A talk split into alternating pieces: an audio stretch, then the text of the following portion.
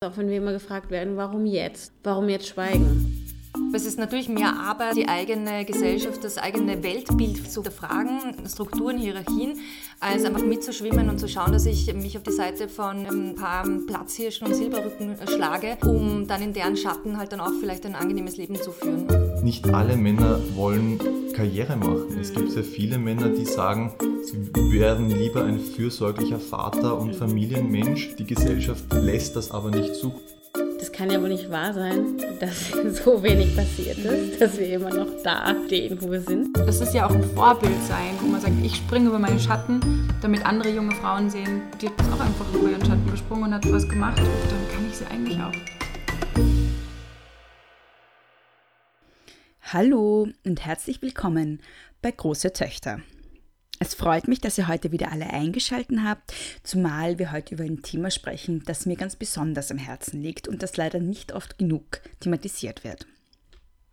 Bevor wir dazu kommen, möchte ich mich noch bedanken, und zwar bei allen, die große Töchter unterstützen und wenn ihr das auch machen wollt, dann könnt ihr das tun unter großetöchter.podbean.com. Große Töchter mit zwei S und UE.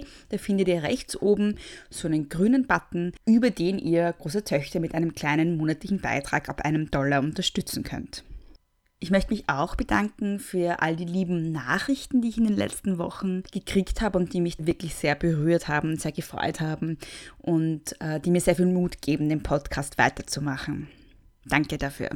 Und dann noch eine kleine Anmerkung. Alle Studien und Statistiken, die wir in dieser Folge ansprechen, findet ihr in der Podcast-Beschreibung und ihr findet sie auch im Newsletter.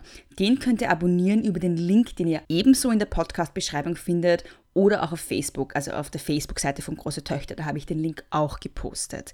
Der Newsletter kommt heute ein paar Stunden nach dem Podcast raus und in ihm findet ihr nicht nur Hintergrundinformationen zum Thema, das wir heute besprechen, sondern auch Hinweise auf Veranstaltungen und, was mich ganz besonders freut, auch jedes Mal drei Podcast-Empfehlungen. Einen Podcast, den ich euch ganz besonders ans Herz legen möchte, ist ein neuer Podcast aus Österreich von Therese Ziegler und Wolfgang Zechner. Der heißt Jet Set und den könnt ihr hören auf Soundcloud und iTunes und über iTunes auch auf diversen Android-Apps. Mehr Infos dazu gibt es dann auch im Newsletter. In dieser heutigen Folge widmen wir, wir, das sind Renate Baumgartner und ich, uns dem Thema Bisexualität, Bifeindlichkeit und den spezifischen Diskriminierungen, denen bisexuelle Menschen ausgesetzt sind. Vor allem jenen, denen bisexuelle Frauen ausgesetzt sind, also diese spezifische Intersektion von Misogynie und Bifeindlichkeit. Obwohl bisexuelle Menschen ca. 75% der LGBTIQ-Bevölkerung ausmachen, je nach Statistik ein bisschen mehr oder weniger, sind sie eine oft unsichtbare oder unsichtbar gemachte Gruppe. Und auch die Diskriminierungen, von denen sie betroffen sind, die werden sehr selten thematisiert und zwar auch nicht in queeren Kontexten. Und das ist eins der Themen, mit denen sich Renate Baumgartner auseinandersetzt. Sie ist eine Forscherin an der Universität Tübingen. Dort forscht sie eben zu Bisexualität, Bifeindlichkeit und insbesondere zu bisexuellen Menschen und Bisexualität im Kontext von romantischen Beziehungskonstellationen. Viel Spaß mit dem Interview. Hallo Renate, danke, dass du dir Zeit genommen hast heute. Hallo Beatrice.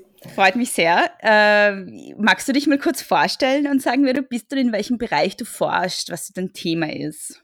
Mhm. Äh, ja, danke für die Einladung. Äh, ich bin Renate Baumgartner. Ähm, ich bin zurzeit an der Universität Tübingen am Zentrum für Gender- und Diversitätsforschung und ich forsche zu Bisexualität beziehungsweise zu bisexuellen Personen äh, und vor allem jetzt in Beziehungen, also romantischen Beziehungen ähm, und Care-Arbeit und äh, Freundschaften, Netzwerke und so weiter. Mhm. Wie das bist du, sehr cool. Wie bist du zu dem Thema gekommen? Was hast du davor studiert? Also du kommst ja, ja auch aus Wien. Ja, ich komme auch aus Wien, mhm. genau. Ähm, ich habe auch in Wien studiert. Ich habe einen etwas ungewöhnlichen äh, Werdegang für mein Forschungsthema. Und zwar habe ich ursprünglich Pharmazie studiert und äh, auch promoviert sogar in Pharmazie und war dann in der Pharmaindustrie und habe aber äh, in meiner Freizeit mich sehr viel mit äh, Queerfeminismus beschäftigt mhm. und Gender und Queer äh, Studies und irgendwann einmal hat mir das dann gereicht und ich wollte was machen, was für mich Sinn macht. Mhm. Ja. da habe ich sehr lange überlegt und habe dann ähm, eben gesehen oder mir ist aufgefallen bei meiner Auseinandersetzung mit, mit äh, Bi-Aktivismus, dass es einfach ähm, zu Bisexualität ähm, sehr wenig Forschung gibt, mhm. also vor allem sehr wenig zeitgenössische Forschung, vor allem im deutschsprachigen Raum. Und ja, das hat mich dann so geärgert, dass ich mir gedacht habe, so, wenn es das nicht gibt, dann muss ich es halt selber machen. Mhm. Die Forschung. Mhm. Ja, super. Ja. Ähm, es ist ja auch schwierig, finde ich, zu dem Thema irgendwie zu kommen, forschungsmäßig, weil ich habe ja auch, ähm, also ich wollte eigentlich Sexologie studieren und das mhm. gibt es ja auch gar nicht in, in genau. Wien. Ich habe dann halt Anglistik gemacht und Gender Studies und bin so dann auch ein bisschen zu dem Thema gekommen.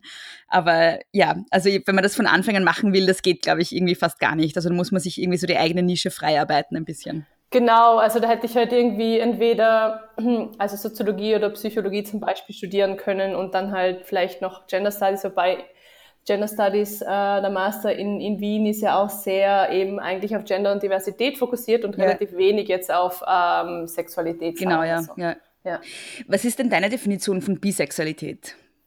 Mm, also ich finde die Definition von Robin Ox sehr schön. Mhm. Robin Ox ist eine Bi-Aktivistin ähm, aus den USA, aus Boston. Und ähm, sie hat eine sehr, sehr weite Definition und das ist auch der Grund, warum mir die so gut gefällt. Mhm. Und sie meint, ähm, also bisexuell, als bisexuell könnte sich äh, jede Person ähm, bezeichnen, die in sich das Potenzial sieht, mehr als ein Gender-Geschlecht zu begehren. Und das muss aber auch nicht zur selben Zeit sein, das muss nicht im selben Ausmaß sein und es muss sich auch nicht gleich anfühlen.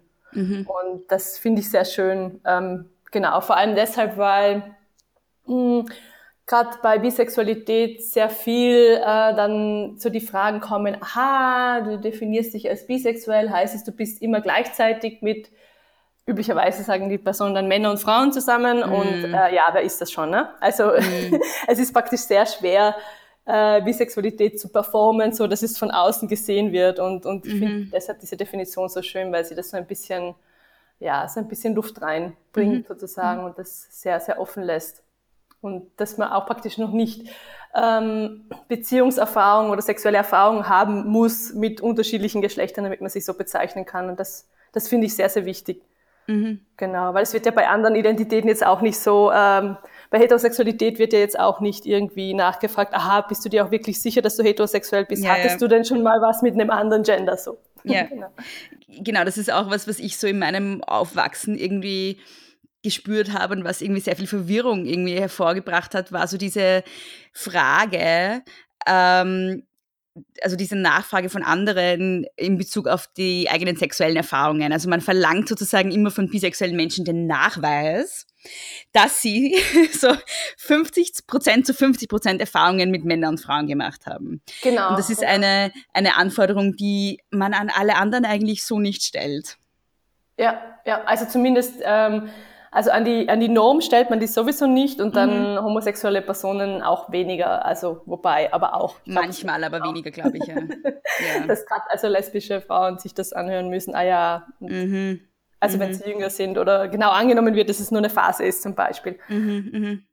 Und das heißt, du gehst in deiner Definition dann auch so von seiner Selbstdefinition aus. Also wenn die eigene, wenn eine Person sagt, sie ist bisexuell und sie empfindet so, dann ist das zu akzeptieren. Das ist auch so deine Position. Absolut. Also in meiner Forschung, ja, ja klar, und auch in meinem Privatleben. Also eine Person, man, ich finde, also die Selbstdefinition, das ist ganz mhm. klar. Also das muss immer, immer mhm. akzeptiert werden, weil ich meine, ich finde es ja auch zum Beispiel in meiner Forschung ähm, würde ich ja auch schreiben, wie sich eine Person definiert und das fand ich eben auch sehr spannend, dass eben oder das weiß man ja auch, dass, dass Personen ähm, oft ganz unterschiedliche ähm, Fantasien, Vorstellungen oder Praxen oder auch Beziehungserfahrungen haben und dann Label mhm. verwenden. Also ich hatte zum Beispiel in meiner, in meiner eigenen Forschung äh, Personen, die gesagt haben dann ja, ähm, also die eine Person zum Beispiel meinte, ja, die, ihre die wichtigste Beziehung für sie wichtigste Beziehung war mit einer Frau, also das war, ähm, meinte sie, das war halt ihre große Liebe, das ist dann leider zu Ende gegangen ähm, und sie würde sich aber trotzdem als heterosexuell definieren. Und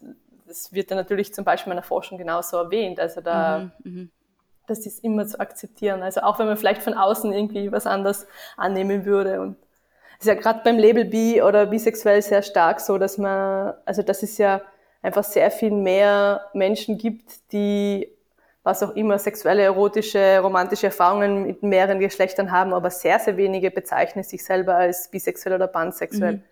Das ist, äh, das wird nicht sehr gerne ja. verwendet für eine Selbstbezeichnung. Du hast gerade das Wort pansexuell verwendet. Ähm, magst du das mal kurz erklären für die, die zuhören, weil vielleicht mhm. kennt das nicht jeder.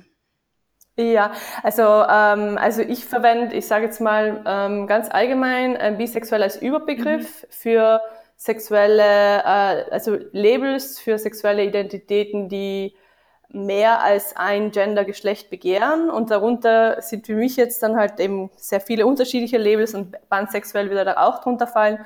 Und ähm, pansexuell heißt einfach, hat nochmal viel stärker dieses ähm, Begehren unabhängig vom Geschlecht oder unabhängig von Gender. Also mh, mm, in, es gibt verschiedene, also Definitionen von bi- und pansexuell, die sehr, sehr ähnlich sind. Und ich glaube, dass einfach Personen, die das Label pansexuell nochmal äh, verwenden, denen nochmal wichtiger ist zu sagen, dass es auf keinen Fall nur zwei Gender-Geschlechter sind, sondern einfach mehrere sozusagen. Und was es auch noch zusätzlich haben kann, ist eben dieser Aspekt von und das Geschlecht, das Gender meines Gegenübers ist mir auch, es ist mir auch egal. Also mhm. es ist für mein Begehr nicht relevant mhm. so.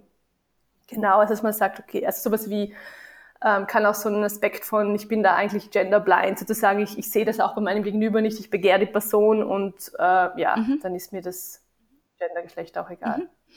Und wenn wir bisexuell jetzt so als einen Überbegriff hernehmen, wie viele Menschen in der Gesamtbevölkerung definieren sich selbst als äh, bisexuell und wie viele im LGBT-Spektrum? Mhm. Also ähm, das ist eine gute Frage, weil ähm, da gibt's äh, jetzt zum Beispiel zu Österreich auch gar keine wirklich spezifische Antwort. Also es gibt keine Statistik in Österreich, die, die sowas untersucht hätte. Ähm, also glaube nicht mal in Deutschland, aber es gibt ähm, Daten aus den USA und ähm, da sieht man, das ist eigentlich, also das wird immer mal wieder erhoben äh, und da definieren sich ungefähr drei bis fünf Prozent ähm, der Bevölkerung als bisexuell. Mhm. Es sind eigentlich immer mehr Frauen als mhm. Männer. Also es gibt so ähm, eine Publikation von 2016, da haben sich 5,5 Prozent der Frauen als bisexuell definiert und zwei Prozent der Männer. Mhm. Also es ist auch nochmal dieser, diese Gender-Diskrepanz auch nochmal spannend. Und im Vergleich dazu haben sich 1,3 Prozent ähm, der Frauen als lesbisch bezeichnet und 1,9 Prozent der Männer als schwul. Mhm.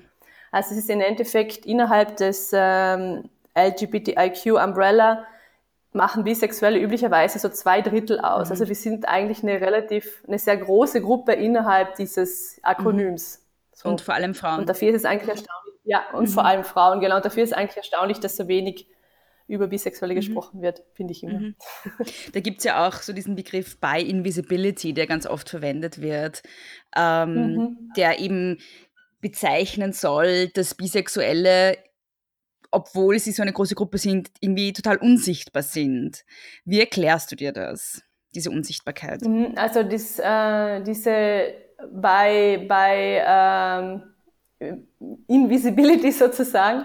Ähm, dies, da gibt es verschiedene Gründe dafür. Ähm, und zwar eben einmal ist es äh, das, was ich schon vorher erwähnt habe, es ist sehr schwer, Bisexualität zu performen in einer Welt, die monosexuell denkt. Also mono, monosexuell wäre praktisch, man ist entweder, also so wie wir sehr oft in, in binären Kategorien denken, äh, denken wir bei Sexualität, dass man entweder heterosexuell oder homosexuell ist. So dazwischen darf es dann auch keinen, also da darf es auch nichts dazwischen geben, was das beide irgendwie vermischt oder irgendwie näher aneinander bringt, weil sonst funktioniert diese Binarität nicht mehr.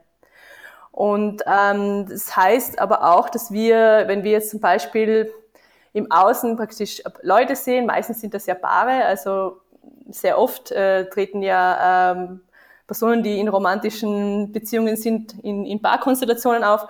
Und dann sind das, dann erkennen wir natürlich üblicherweise oder glauben zu erkennen das äh, Gender der Personen und wir teilen die dann eben üblicherweise in eine oder zwei Kategorien ein.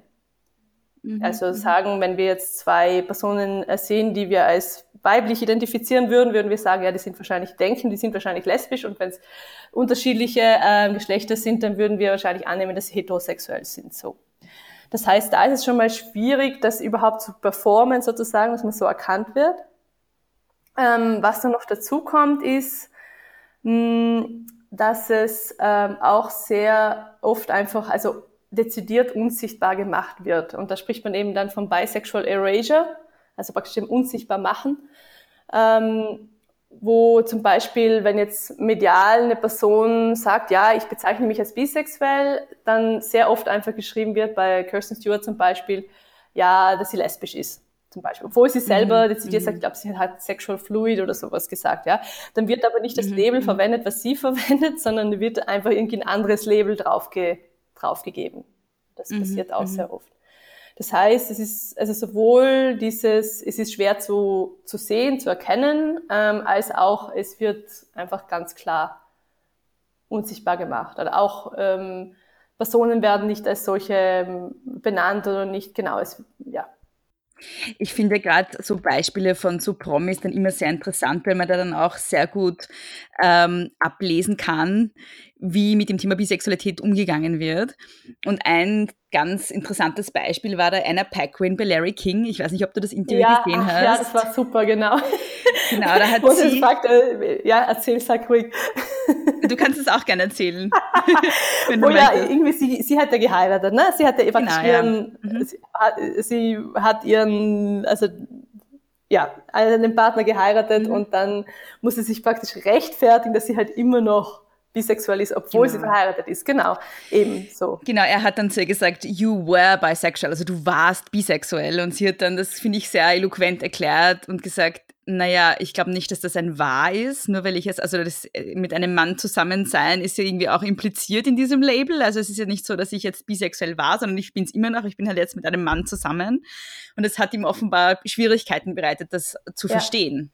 Ja, ja, eben, genau. Das ist genau dieses, damit man praktisch, also sich qualifiziert für das Label, müsste man praktisch gleichzeitig mit mindestens zwei Gendern zusammen sein, so damit das verständlich ist und mit denen auch die ganze Zeit herumgehen, weil ja, weil sonst würde man es ja wieder nicht erkennen. Also das ist genau. Bevor wir jetzt zum Thema aufs Thema Monogamie zu sprechen kommen, obwohl das irgendwie in der Frage jetzt schon ein bisschen dabei war, äh, in dem Gespräch mit Anna Paquin. Ich würde gern ähm, noch auf einen anderen Begriff zu sprechen kommen, nämlich auf den Begriff ähm, Biphobie oder Binegativität. Also ich ver verwende lieber letzteren. Ähm, hast du dich damit auch auseinandergesetzt und was ist das genau? Also Binegativität ist eigentlich ähm, so wie es zum Beispiel ähm, also Homophobie oder Homonegativität mhm. und Transphobie, Transnegativität gibt, gibt es praktisch den, den, ähm, den gleichen Begriff auch, wenn es um ähm, negatives Verhalten oder negative Zuschreibungen gegenüber Bisexualität oder bisexuellen Personen geht. Mhm, mhm, und ähm, ich finde eben auch, dass der Begriff äh, Bi-Negativität passender ist, weil es ja eben eigentlich nicht selten eine Angst ist vor den Personen, sondern eher mhm. eben ein negatives Verständnis oder ein negatives Verhalten. Und das kann eben ganz verschiedene ähm, Aspekte sozusagen haben. Ja? Also ähm, das ist auch verbunden mit repressiven Praktiken. Es kann also es Diskriminierung und Marginalisierung von bisexuellen Personen gehen. Es kann auch um Gewalt gehen, ähm, eben auch diese Bisexual Erasure, also dieses, diese Uns dieses Unsichtbarmachen ist ja auch eine Form von Binegativität. Mhm. Genau, und also im, im sage ich jetzt mal, im schlimmsten Fall ähm, führt Binegativität dazu, zum Beispiel ähm, in einem Asylprozess, ähm, bin ich als bisexuelle Person, also ist Bisexualität nicht ein Grund, Grund genug, dass ich praktisch ähm, mein Asylantrag genehmigt wird. Also das ist, mhm. da muss ich praktisch eigentlich sagen, dass ich homosexuell bin, weil praktisch da, also bi, da sonst die, ähm, die BeamtInnen sagen würden, na ja, aber sie könnten ja theoretisch wählen, mit dem anderen Geschlecht zusammen, also praktisch mhm. einfach mhm. heterosexuell zu leben. So, das wäre mhm. praktisch jetzt der, der krasseste Fall von, mhm. wo Binegativität ernsthaft, äh, also lebens, lebensgefährlich sozusagen ist. Mhm. Ähm, und sonst, ähm, also sehr verbreitete Formen sind natürlich ähm, Stereotype, also die eben auch natürlich mhm. drunter fallen. Und ähm, die, die bekanntesten Stereotype, sagen wir jetzt mal so, gegenüber bisexuellen Personen sind eben, und da geht es eben genau um diese, diese Performance sozusagen, ähm, dass ihnen Promiskuität vorgeworfen wird oder Untreue. Und mhm. äh, das kommt eben daraus, dass man, dass Bisexualität in der monosexuellen Welt einfach als Kombination gedacht wird. Also als ob es eine Kombination von homosexuell und heterosexuell wäre. Und das heißt aber, ich mhm. muss praktisch immer, damit ich glücklich bin, mit beiden Gendergeschlechter zusammen mhm. sein. Und deshalb, wenn ich nur mit einer Person zusammen bin, fehlt mir was. Und deshalb äh, wird mir unterstellt, dass ich sicher untreu sein werde. Also mhm. daher kommt praktisch diese Denkweise. Was natürlich mhm. äh, ein Blödsinn ist. Also wir wissen, dass äh, Nicht-Monogamie, was sehr verbreitet ist, ist. Also auch nicht konsensuelle Nicht-Monogamie sehr verbreitet und das hat jetzt nichts mit einer sexuellen Orientierung zu tun. Mhm. Mit nicht konsensueller Monogamie, äh, mit nicht konsensueller Nicht-Monogamie meinst du das, was man so als Fremdgehen genau. bezeichnet? Genau. Ja, Fremdgehen, Betrug, Betrügen und genau. Ein anderes, ein anderer weiter wichtiger Punkt ist eben das, ähm, das Negieren, dass es Bisexualität überhaupt gibt. Also das ist eigentlich, das, das finde ich eigentlich das Krasseste und mhm. das ist auch teilweise das, sagen wir mal jetzt mal, Anstrengendste, dass man das ständig erklären muss, was man mit bisexuell meint und warum man bisexuell ist und warum man das überhaupt verwendet als Label. Ähm, weil es eben das sein, das darf praktisch als Identität einfach nicht sein zwischen diesen zwei, zwei anderen mhm. Identitäten sozusagen. Und Genau, und da, da kommt dann sowas wie, ah ja, das ist sicher nur eine Phase und du wirst schon noch äh, dich entscheiden und irgendwann musst du dich entscheiden, du bist entweder homo oder hetero. Genau, das wäre sowas. Mhm. Jetzt ist es ja so, dass eben Bi-Negativität ja sehr krasse Auswirkungen hat. Also es bleibt ja nicht nur auf dieser Stereotypenebene, ähm, sondern es das setzt sich ja dann fort äh, oder, oder ja, pflanzt sich fort in, ander, in, in allen möglichen Lebensbereichen. Und ich habe da auch zu dem Thema schon öfters Vorträge gehalten. Ich forsche aber selber nicht dazu. Und mir ist aufgefallen, dass es halt so fünf Bereiche gibt, wo man wirklich feststellen kann, dass bisexuelle, bisexuelle Menschen sehr manifest diskriminiert sind. Das eine ist Armut, dann Diskriminierung am Arbeitsplatz, dann der Bereich physische und psychische Gesundheit, dann etwas, was ich als Einsamkeit bezeichnen würde, was auch ähm, damit einhergeht, dass sich die Leute dann oft nirgends wirklich zu Hause fühlen. Also dass sie einerseits sich in der heterosexuellen mhm. Mehrheit sozusagen nicht zu Hause fühlen, aber auch keine Community finden, weil halt sie nicht schwul oder lesbisch sind. Und dann eben so der große Bereich Gewalt und Missbrauch.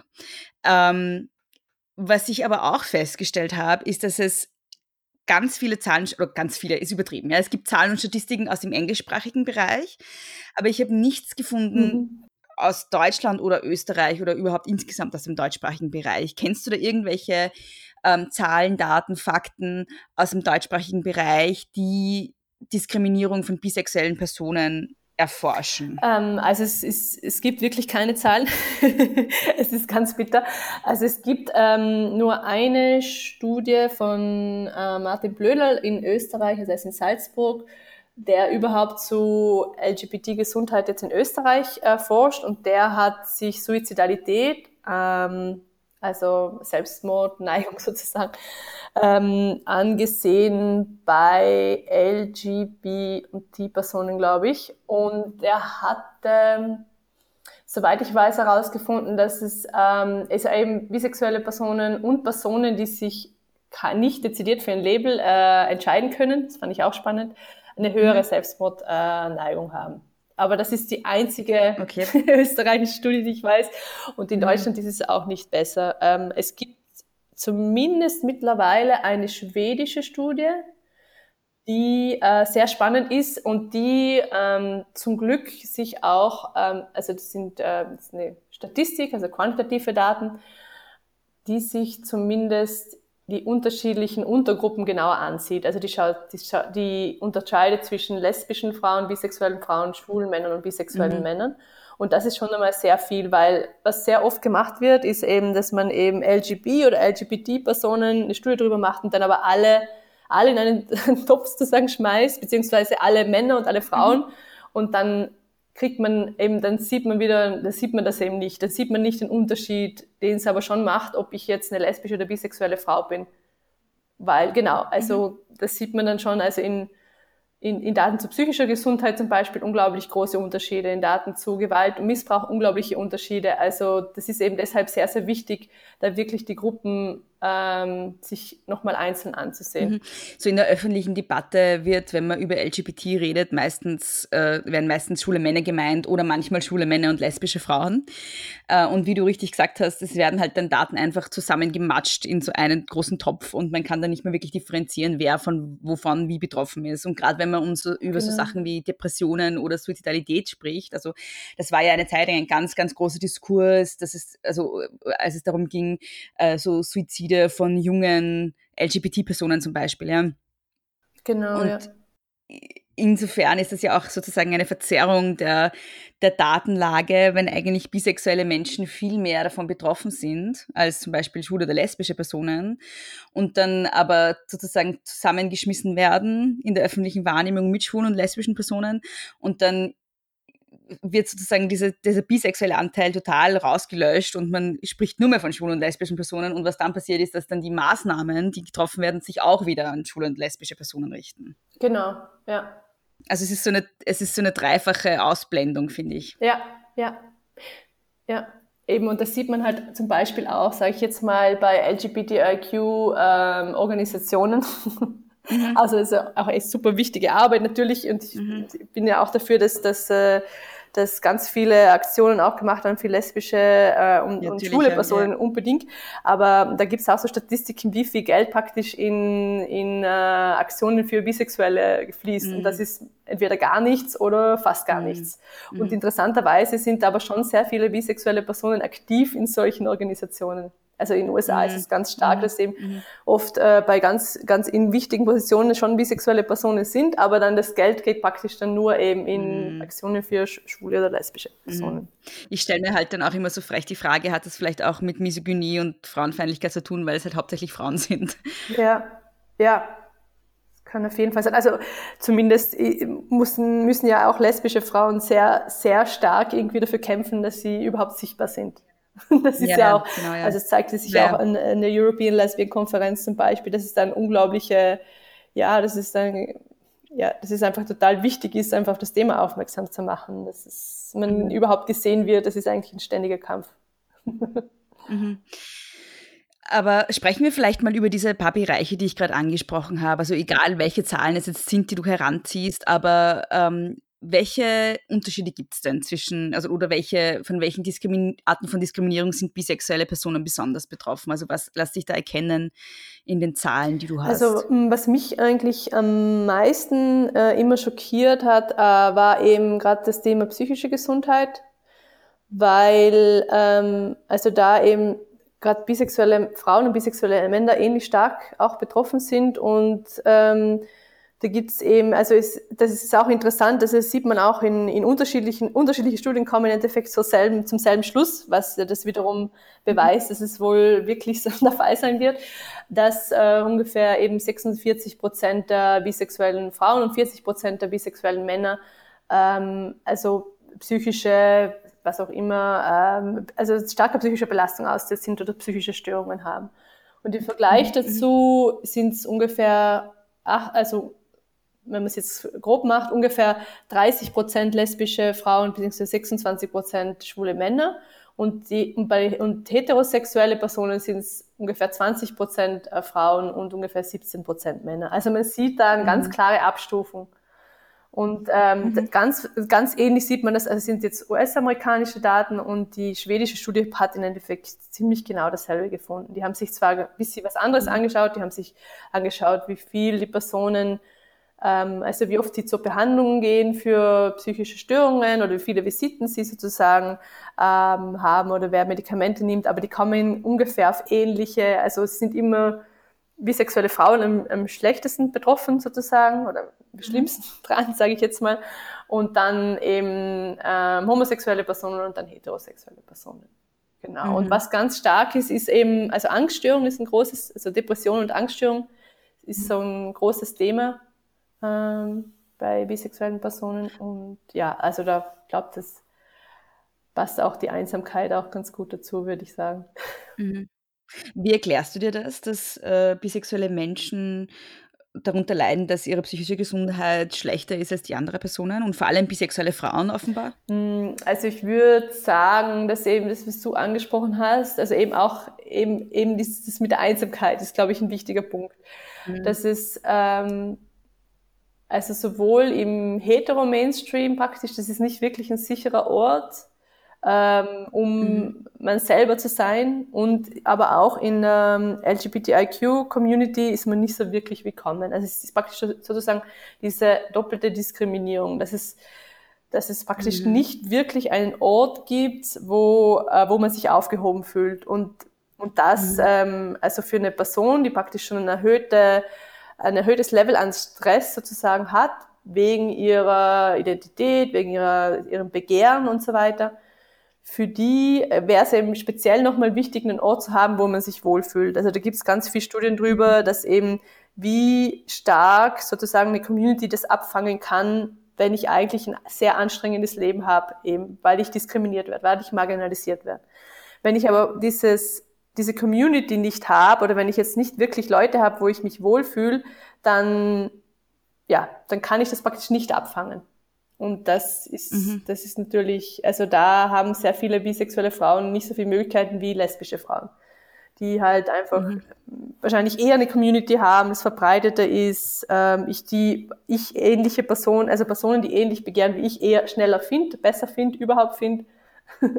genau, weil eben diese Unsichtbarkeit, die macht ja eben auch, dass man sich dann, dass man nicht Gleichgesinnte findet, ja. Das mhm. heißt, mhm. ähm, also da muss man sich eigentlich nur, nur Österreich oder Wien ansehen ähm, ich würde sagen, also ich habe ähm, eben war sehr stark in, in queer-feministischen Kreisen unterwegs und in LGBTIQ-Kreisen unterwegs die letzten 20 Jahre. Und es gab mhm. einfach nie was zu, für bisexuelle Personen. Zumindest wäre mir nichts aufgefallen mm. und in meiner mhm. Recherche konnte mm. ich auch mhm. wirklich nichts finden, außer irgendwie eine Gruppe, von der niemand was wusste, die sich mal in der Courage getroffen hat. Ja, wirklich. da war ich auch so, ah ja, okay. Interessant. Auch nichts, genau, von der hätte ich nicht gehört. Aber das war das Einzige, was ja. mir durch die Finger gegangen ist, ja. Und neben all diesen Angeboten, ja. die es sonst gibt. Und vor, ich glaube, ich sind da mittlerweile vier Jahre, äh, vor vier Jahren haben sich dann zeitgleich zwei ähm, Gruppen gegründet, die speziell ähm, ihr Angebot sozusagen an bisexuelle Personen richten. Aber das ist halt mhm. unglaublich spät. Ja. Also das war erst vor vier Jahren. Und das war einfach, weil bei einem Festival, einem queer-feministischen Festival, eine Person auf den Gedanken kam, wir könnten doch mal was zu Bi-Aktivismus machen. Und dann gab's halt mhm. einen Workshop und dann waren ganz viele äh, Bi, äh, Frauen, Trans, Interpersonen dort und alle waren total erstaunt, dass wir so viele sind äh, und konnten es kaum fassen, ja, mhm. dass wir, jede Person dachte sich so, na ja, da werde ich halt wahrscheinlich, ich und die Workshopleiterin werden da sitzen und dann waren wir halt 25 mhm. Leute und alle waren total aufgeregt und wollten unbedingt sofort eine Gruppe mhm. gründen. Aber nur um zu sagen, also es hat unglaublich lange gedauert, selbst in einem in einem Kreis, äh, äh, in einer Szene, wo sehr viel politischer Aktivismus und Queer-Aktivismus und so weiter da ist, hat es unfassbar lange gedauert, bis sich so eine Gruppe formiert hat. Mhm. Und wie, welche Gruppen sind das? Magst du den Namen vielleicht sagen, damit die Leute, die mhm. zuhören, das auch finden? Ja, klar. Und zwar die Gruppe, von der ich jetzt gesprochen habe, das sind die äh, No Monos von Non-Monosexual Identities, also Monosexuell habe ich ja schon erwähnt. Monosexuell ist äh, praktisch entweder homo oder hetero. Non-monosexual ist praktisch alles, was nicht homo oder heterosexuell ist. Und genau das war eben der Gruppe auch wichtig, das so einen ganz, ganz weiten Begriff zu, zu finden, mhm. ähm, weil viele ja mit dem Begriff bisexuell nichts anfangen können, andere mit pansexuell nicht. Genau, ähm, ja. Die Gruppe ist auch auf Facebook aktiv und ähm, genau, man muss sich aber einladen lassen. Es ist nicht eine offene Gruppe. Mhm, genau. Mhm. Das heißt, man müsste da praktisch einfach ein, ein E-Mail sozusagen an eine Person schreiben oder an die Gruppe schreiben und dann wird man auch äh, ohne, ohne größere Schwierigkeiten aufgenommen in die, mhm. in die Gruppe. Äh, die zweite Gruppe ist, heißt ähm, Visibility äh, und das ist inzwischen auch ein Verein ähm, und der heißt ähm, Visibility Austria. Die findet man online, auch, es gibt auch eine Homepage dazu, dann gibt es auch eine Facebook-Gruppe. Und die beide Gruppen, also sowohl die No Monos als äh, Visibility treffen sich einmal im Monat. Ähm, Und genau, Visibility trifft sich eben auch und kann man, ich glaube, es gibt eine, eine Seite, ist öffentlich auf Facebook, die würde man finden und dann kann man eben anfragen, dass man in die, in die geschlossene Gruppe aufgenommen werden, aufgenommen wird. Mhm. Genau, und trifft sich auch, also eben einmal im Monat und hat, beides hat so Stammtischcharakter, ähm, genau, es kommt einfach hin, tauscht sich aus, bei Visibility gibt's auch teilweise Themen sozusagen, denen man sich widmet. Und ja, also ich kann es sehr empfehlen, es ist eigentlich sehr nett und es sind sehr offene Gruppen, die auch äh, erstaunlich divers sind. Das fand ich immer sehr schön. Mhm, das mhm. ist einfach auch eine, eine, eine große Diversität innerhalb der Gruppe eigentlich ist, was man sonst oft nicht so kennt, wenn man eher so in der queeren Szene unterwegs ja, ist. Ja, ja, ja.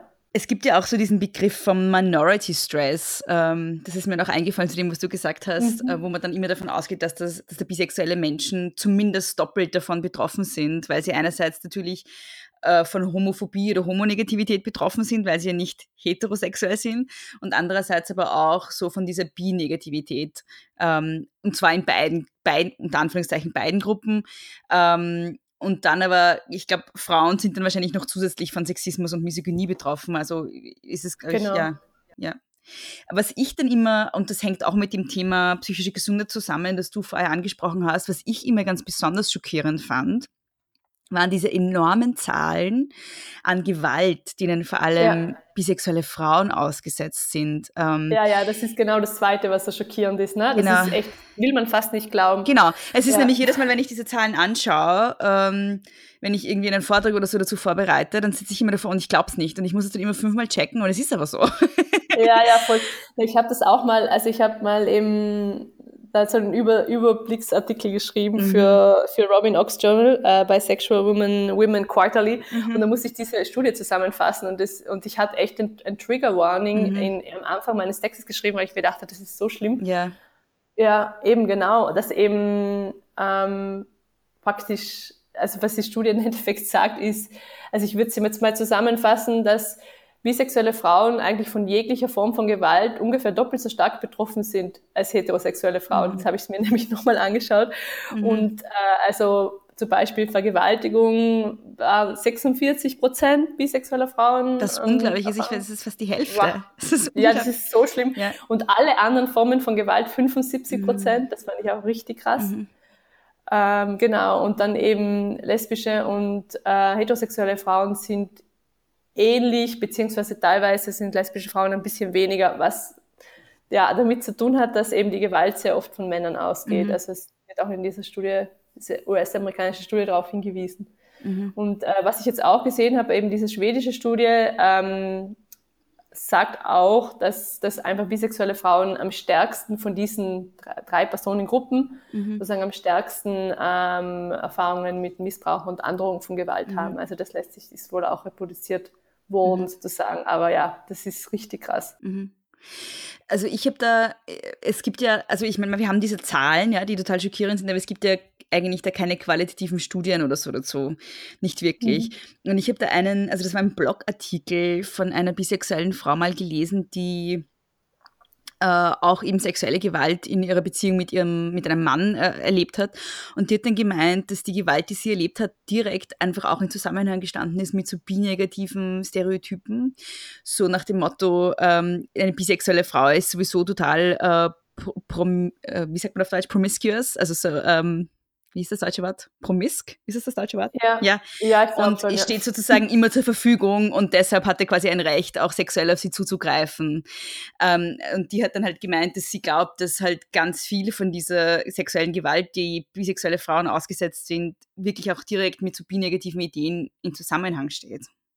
Ja, also ich ja. glaube das auch. also ich glaube, es ist ein, ein, eben einerseits eben diese, diese Hypersexualisierung mhm. sozusagen, mhm. wo es dann so ja, ich habe da eh Anrecht drauf und so, du, also ich sag's jetzt ganz arg, du bist eh eine Schlampe, also ganz genau, ja. ja, ja. so stelle ich mir das vor, ja. ja. Und das Zweite ist eben gerade dieses, ähm, also eben diese Einsamkeit oder dieses, ich habe keinen, ich habe keine Community, ich habe vielleicht wenig Freundinnen, ähm, die mich wirklich verstehen mhm. und dann, das, das schwächt ja praktisch auch wiederum meine Position in der Beziehung, innerhalb der Beziehung. Ja. ja. Und das ist immer schlecht, ja, also einfach eine wenn, wenn da, wenn es dann krasses Machtgefälle gibt, dann ist man einfach viel mehr ausgeliefert und ja, mhm. Gewalt, ja, mhm. teilweise wahrscheinlich. Also das ist, das sind, glaube ich, echt einfach beide Sachen. Ja. Mhm. Besonders krass ist auch so die, die Anzahl an bisexuellen Frauen, die in Beziehungen äh, von, also oder von, man sagt immer häusliche Gewalt, das ist ein Wort, das ich nicht so gern mag, also von Intimate Partner Violence heißt es auf Englisch, betroffen sind. Ähm, vor allem in Beziehungen mit Männern. Mhm. Und ein, und das ist jetzt wieder so ein Celebrity-Fall, aber ich fand das sehr interessant, weil man da auch wieder sehr viel ablesen kann, war vor, ich weiß nicht, drei Jahren Amber Heard. Ah, ähm, ja. mhm. Also mhm. da war es so, dass die ja mit äh, Johnny Depp verheiratet war. Und Johnny Depp hat sie geschlagen. Äh, wiederholt, äh, also wiederholt Gewalt auf sie ausgeübt und sie hat das ja sogar fotografiert und sie hat das sogar mitgefilmt und dann veröffentlicht. Und es ist so, dass sie aber dann öffentlich von vielen Boulevardmedien sehr ähm, lächerlich gemacht wurde damit ähm, und ihr nicht geglaubt wurde und man dann gesagt hat, ja, sie will nur, sie ist nur so ein Golddigger, sie will nur sein Geld und keine Ahnung.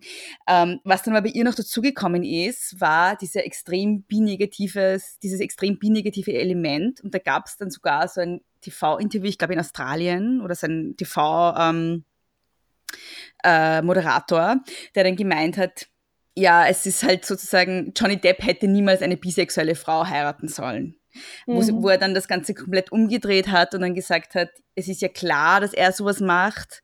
Also das war implizit natürlich, es ist klar, dass er sowas macht, weil er so eifersüchtig war, weil sie bisexuell ist. Freundin, genau, ne? genau. Und das geht ja gar nicht das anders. Das war ja überhaupt noch das Beste, ja. Genau. Das, genau, also, das praktisch dann ihre beste Freundin, die ja, also äh, ähm, Tyler Wright ist ja, mhm. glaube ich, eher, äh, also sehr gut, sehr wichtige Person für, mhm. für sie und, und dann wurde gesagt, ja, er ist ja halt einfach nur eifersüchtig, dass sie praktisch was mit der Person haben könnte, mhm. weil mhm. sie könnte theoretisch mit jeder Person was haben. Ja. Genau. Das fand ich auch ja, unfassbar, was da abgelaufen ja. ist. Ne? Die hat ja echt, also nach außen, theoretisch hat sie alles so richtig gemacht, wie man es machen soll mhm. und ist wirklich so dafür, ähm, ja.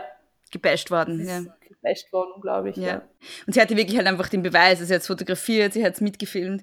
Und was ich halt ganz besonders ähm, arg fand, ist, dass er dann für viele irgendwie so zum Opfer stilisiert wurde. Also dass er sozusagen Opfer ihrer Bisexualität wurde und dann halt einfach aus Eifersucht natürlich zugeschlagen hat, weil wie soll er auch anders. Ja? Mhm. Das fand ich ganz besonders schlimm. Und ich habe dann eigentlich aufgrund dieses Falls mich mit der Statistik beschäftigt und habe dann gesehen, dass sie halt eine von ganz vielen ist. ja. Und das ist das Erschreckende. Ja, also ich habe da eine, eine Statistik, ähm, die werde ich dann auch in die Shownotes tun, ähm, die sagt, dass 61 Prozent, 61 Prozent der bisexuellen Frauen in äh, Intimbeziehungen Gewalt erfahren hat. Das ist unglaublich viel. Ja. Im Vergleich zu äh, 35 Prozent heterosexuelle Frauen, was immer noch viel zu viel ist, aber trotzdem, es ist halt das Doppelte fast. Ja, ja hm. eben. Das ist schon echt krass, ne? Ja, es ist, also wie gesagt, also jedes Mal, wenn ich diese Zahlen lese, glaube ich sie nicht, obwohl ich sie schon sehr oft gelesen habe. Ähm, ja. Ein Thema, das du angesprochen hast, äh, in Bezug darauf, wie auch bisexuelle Männer und Frauen vielleicht auch unterschiedlich von Bi-Negativität betroffen sind, war das Thema Hypersexualisierung. Das mhm. ist ja auch was, was ganz stark popkulturell, popkulturell auch vermittelt wird. Also so dieses I kissed a girl diese Geschichte. Ähm, hast du da auch dazu geforscht oder was ist also deine Position dazu? Was, ja. Ja, also ich glaube, das ist echt, das ist ein, ernsthaft was, was einfach ähm, also Gender unterschiedlich trifft, eben Hypersexualisierung mhm. und das ist einfach klar. Also in der, in der Popkultur gibt's halt viel öfter den Male Gaze, sagen wir jetzt mal, als wie in den anderen mhm. Gaze. und mhm. ähm, und das ist auch irgendwie so mit der Grund, warum Bisexualität, sagen wir jetzt mal, Frauen eher verziehen wird, unter Anführungszeichen, ne? weil so Männer sich denken, na ja, also zwei Frauen, das schaue ich mir schon mal gern an, da darf meine Freundin vielleicht ruhig ein bisschen bisexuell sein und dann wird von Frauen immer eher angenommen, eh alle bi sozusagen, im Gegensatz zu Männern, wo ähm, bei also bisexuelle Männer äh, halt einfach sehr, sehr noch, noch viel unsichtbarer sind als bisexuelle Frauen. Und mhm. bei Männern immer eher angenommen wird, na, da traut sich einfach nicht, sich als schwul zu outen und deshalb mhm. ist, sagt er halt, er ist bi. Mhm. Und ähm, Also was ich jetzt selber in meiner eigenen, in meiner Forschung habe ich das auch sehr, war das auch sehr stark präsent, einfach diese Hypersexualisierung oder so dieses, ähm, auch so stark dieses, naja, meine Beziehungen mit Frauen wurden, also ich habe ähm, Interviews vor allem mit Frauen standen geführt und die meinten halt, ihre Beziehungen wurden einfach nicht ernst genommen, vor allem auch von anderen lesbischen Frauen nicht. Ja. Also es war so, naja, ich war halt dann immer die Hete, die halt einmal mit einer Frau zusammen war, so. Und auch während die in Beziehungen waren, wurde das nicht ernst mhm. genommen mhm. und so, naja, ich hatte halt auch, weil die wussten halt auch irgendwie, dass ich mit unterschiedlichen Geschlechtern zusammen war und ich war halt sehr freizügig mit dem, was ich erzählt habe und deshalb wurden meine Beziehungen, das wurde nicht ernst genommen. Und auch so eine Hypersexualisierung und so eine Zuschreibung mhm. von Promiskuität und, und, und ähm, sehr starke Sexualisierung von außen und dann heißt es aber auch, das, was du hast mit Leuten, das ist halt auch nicht anzunehmen. Mhm. Was ich ganz besonders interessant finde immer, ist, dass dann in beiden Fällen, also sowohl bei Männern als auch bei Frauen, davon ausgegangen wird, dass sie eigentlich in ihrer Sexualität auf Männer gerichtet sind. Ja. Also bei Männern ist es immer dieses, genau. naja, er hat sich halt noch nicht getraut zu sagen, dass er eigentlich schwul ist. Und bei Frauen ist es halt so ein, sie ist eigentlich heterosexuell, aber sie probiert halt ein bisschen herum oder sie macht es halt für ihren Freund. So. Genau, ja, mhm. ja, eben also das ist, finde ich, auch so eine interessante Intersektion zwischen so Sexismus und Monosexismus oder Sexismus und Binegativität. Ja. Wir haben ja schon kurz das Thema Monogamie angesprochen und dass bisexuellen Menschen immer unter Anführungszeichen vorgeworfen wird, dass sie nicht monogam leben könnten oder dass sie nie monogam leben, als wäre Monogamie was moralisch Höherstehendes. Du hast ja auch dazu geforscht zu dem Thema. Mhm. Und ich habe da einen Artikel vor mir liegen zum Thema, ähm, also der heißt I think that I'm not a relationship person. Bisexual women's accounts of internalized bi negativity in non-monogamous relationship narratives. ja. Und worum ging es da? Was hast du da rausgefunden? Ja, also mir ist, ähm, also was mir aufgefallen ist, ist, ähm, dass über, also es über Bisexualität ist, ist in, in US-amerikanischen und im äh, angloamerikanischen Raum schon äh, sehr viel geforscht worden, aber es ist mhm. erstaunlich wenig geschrieben worden über das Stereotyp, über dieses Stereotyp der Untreue, so, ja. Mhm, mhm. Also das ist so ein bisschen so ein heißes Eisen, darf man da, wie, so, wie kann man darüber schreiben, ohne dass man das praktisch reproduziert, dieses Stereotyp. Mhm. Und das hat mich dann interessiert, sozusagen herauszufinden, wie, wie die Personen, also wie, wie meine, äh, Teilne die Teilnehmerinnen meiner Studie sozusagen über Bisexualität und Nicht-Monogamie denken. Mhm. Und wie sie das selber framen, sozusagen. Mhm.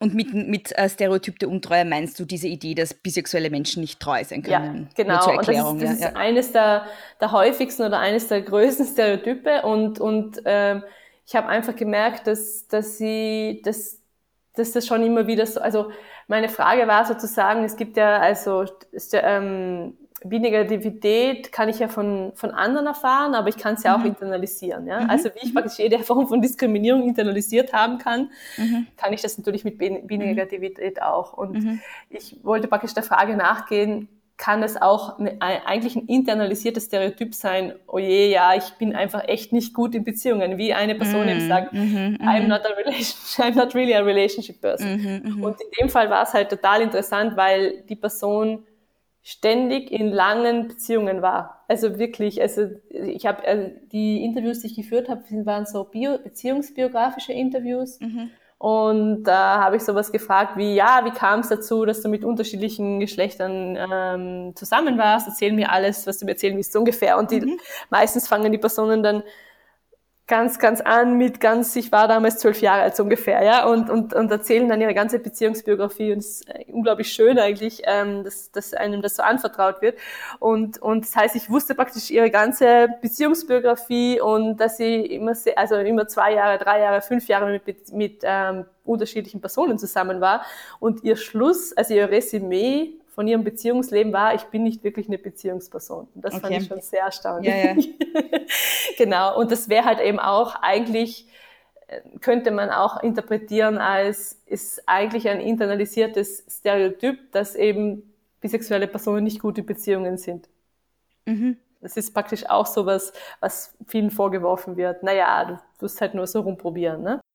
Und wie hat sie die Person dann diesen Widerspruch sich selbst erklärt, dass sie die ganze Zeit in langen Beziehungen ist, aber gleichzeitig glaubt, nicht in Beziehungen sein zu können? Mm, ja, weiß sie schon. Es gab schon so eben so Momente der Untreue ganz einfach und das war für mhm. sie unglaublich schwierig und sie ähm, meinte praktisch dadurch, dass sie halt schon immer mal wieder untreu war, ist sie eigentlich keine Beziehungsperson. So. Mhm. mhm. Und, und, und die, also die Narrative sozusagen in meinem Artikel ist, ähm, also es gibt unterschiedliche Formen von Nichtmonogamie natürlich, also mhm. ähm, Nichtmonogamie nicht vereinbart ist, also sowas wie Betrügen und dann gibt es eben vereinbarte Formen von, von Nichtmonogamie, also bis zur Polyamorie alles und da sieht man eben, es ist ganz interessant, wie dann eben unterschiedliche äh, Teilnehmerinnen praktisch damit umgegangen sind, wie mit ihrem Begehren sozusagen mhm. und wie sie das, wie sie, wie sie das vereinbaren oder nicht oder genau. Und, mhm.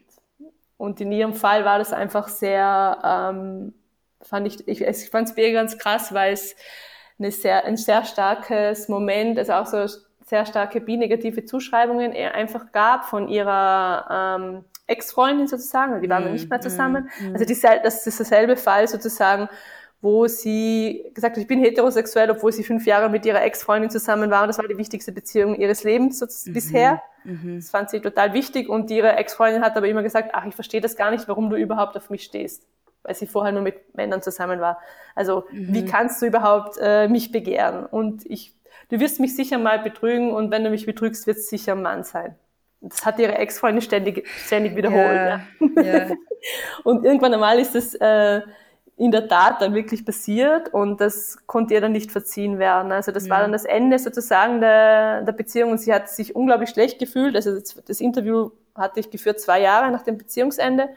Und in diesen zwei Jahren hat sie sich ständig Vorwürfe gemacht und ist auch, die hatten einen gemeinsamen queeren Freundeskreis und sie ist mhm. praktisch äh, nie mehr wieder in diesen Freundeskreis gegangen. Die hat sämtliche Freundinnen, die sie durch ihre Ex sozusagen hatte, verloren und ist auch nicht mehr fortgegangen in die queer-feministische Szene.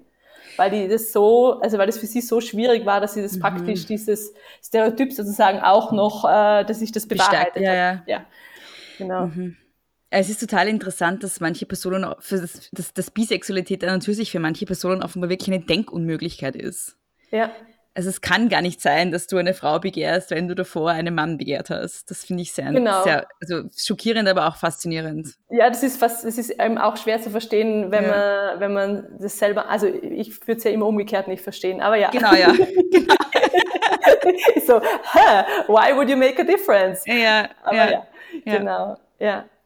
Genau. Ähm, hattest du in deiner Forschung den Eindruck, dass, wie du es benannt hast, äh, konsensuelle Nichtmonogamie oder auch nicht konsensuelle Nichtmonogamie etwas ist, was bei bisexuellen Menschen öfter vorkommt? Mm, also ich würde jetzt sagen, dass es war schon ein Thema, das sehr oft vorgekommen mhm. ist, aber ich muss halt, also sehr viele Personen, die ich interviewt habe, sind halt auch in einer gewissen Szene unterwegs, wo das sehr, wo es einfach schon sehr üblich ist, nicht monogam ja, ja. zu leben. Ja, ja, ja. Und das heißt, also das kann man auf keinen Fall verallgemeinern, würde mhm. ich jetzt mal sagen, sondern das ist halt auch in dem Kontext und in der Zeit zu sehen, wo es einfach auch, sage ich jetzt mal, vielleicht in der queer-feministischen Szene auch üblicher war, ähm, konsensuell nicht monogam zu leben oder das mhm. auszuprobieren oder wie auch immer. Mhm. Und das sind ja halt auch immer, also eine Beziehungsbiografie, das ist ja, das, die sind ja unterschiedlich alt, zwischen 19 und ähm, über 50 und in mhm. dem Leben passiert ja schon auch einiges. Also wenn ich jetzt irgendwie Mitte 30 bin, ist die Wahrscheinlichkeit, dass man vielleicht mal nicht treu war, obwohl man das wollte, größer, wie wenn ich jetzt eine Person fragt, die jünger ist. Ja, klar. Mal, ja, und mhm. in einem urbanen Umfeld und so weiter. Aber man kann es jetzt, also ich würde das, kann es auf keinen Fall verallgemeinern, dass jetzt irgendwie bisexuelle Personen eher nicht monogam leben Mhm. Ja, ich, ich frage deshalb, weil also ich bin davon ausgegangen, dass es, dass es nicht wirklich einen Unterschied macht und dass es wirklich einfach ein Klischee ist. Aber ich, meine Frage war halt eben, weil du konkret zu dem Thema halt eben geforscht hast, ähm, warum diese zwei Themen, warum du diese zwei Themen sozusagen zusammengedacht hast. Das war so die ja. Frage, die ich hatte.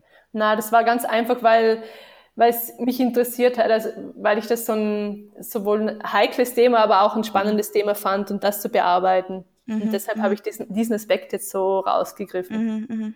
Ja, aber ich hätte gleich gut drüber schreiben können über Romantisierung von Zweierbeziehungen. Also ja, ja. schreibe ich vielleicht eh noch, das ist Paper. Sehr gut. Hyperromantisierung von, von, ja. äh, von Zweierbeziehungen. Das war, war, auch sehr stark vertreten, nämlich. Das wäre dann so mhm, mhm, der mhm, Counterpart sozusagen. Genau. Äh, ich merke gerade, dass man eigentlich einen eigenen Podcast zu dem Thema machen sollte. Das ist total spannend. Ähm, Gibt es noch irgendwas, was du gerne sagen würdest, was wir jetzt noch nicht angesprochen haben? Ich glaube, ähm, was mir wichtig ist, ist, ist einfach, also mir ist auch Biaktivismus total wichtig und mir ist einfach prinzipiell wichtig, dass, ähm, ja, dass, dass Personen, Menschen eben erkennen, dass es ein wichtiges Thema ist, dass man das nicht so abtun soll und dass, das einfach, dass man das einfach, äh, ja, dass es zu respektieren ist, also dass eine Selbstbezeichnung zu respektieren ist und das finde ich total wichtig. Und ähm, was mir auch ähm, am Herzen liegt, ist, dass ähm, dass bisexuell als Label nicht heißen muss, Männer und Frauen begehren. Also dass es nicht mhm. ein trans-exklusives Label ist, so, mhm. ja. Mhm. Weil da wird sehr oft so ähm, diese so ein Riesengraben aufgetan zwischen bisexuell und pansexuell, also mhm. pansexuell der neue Holy Grail, sozusagen der, der heilige Gral wäre und jetzt nennen wir uns alle pansexuell, weil dann haben wir endlich dieses, dieses komische Label irgendwie nicht mehr und das finde ich mhm. aber problematisch. Also ich, da bin ich eher für eine Re, Reanimierung oder Re, Re, sozusagen Besetzung des Labels ähm, bisexuell, mhm. das ja schon seit also sehr, sehr langer Zeit im Biaktivismus als nicht binär gedacht wird, sondern im, im Sinne von mehr als ein Geschlecht begehren. Mhm. Mhm. Und das ist mir sehr wichtig. Also, dass man einfach das, wie auch immer sich eine Person bezeichnet, das muss okay sein, das ist eine Selbstbezeichnung und finde ich dann eher problematisch, wenn Leute von außen kommen und sagen, ah, du es nimmst, aber du sagst, du bist bisexuell, das ist total uncool und transphob und ich weiß nicht was. Und da, genau, das ist mir sehr wichtig, dass dass es, also, dass es einfach mehr Bewusstsein gibt in der Hinsicht. Das ist ja auch interessant, dass dieser Vorwurf, ähm, dass man damit eine Binarität festschreibt in Bezug auf Geschlecht, auch wieder nur bisexuelle Menschen trifft und dass genau. man das ja eigentlich homosexuellen und heterosexuellen Menschen genauso vorwerfen könnte. Genau, also aber nicht ich glaube nicht, dass schwule Menschen so oft gefragt werden, ah ja, stehst du auch auf Transmänner, so, ja? Ja, also, genau. Ja. Aber ja.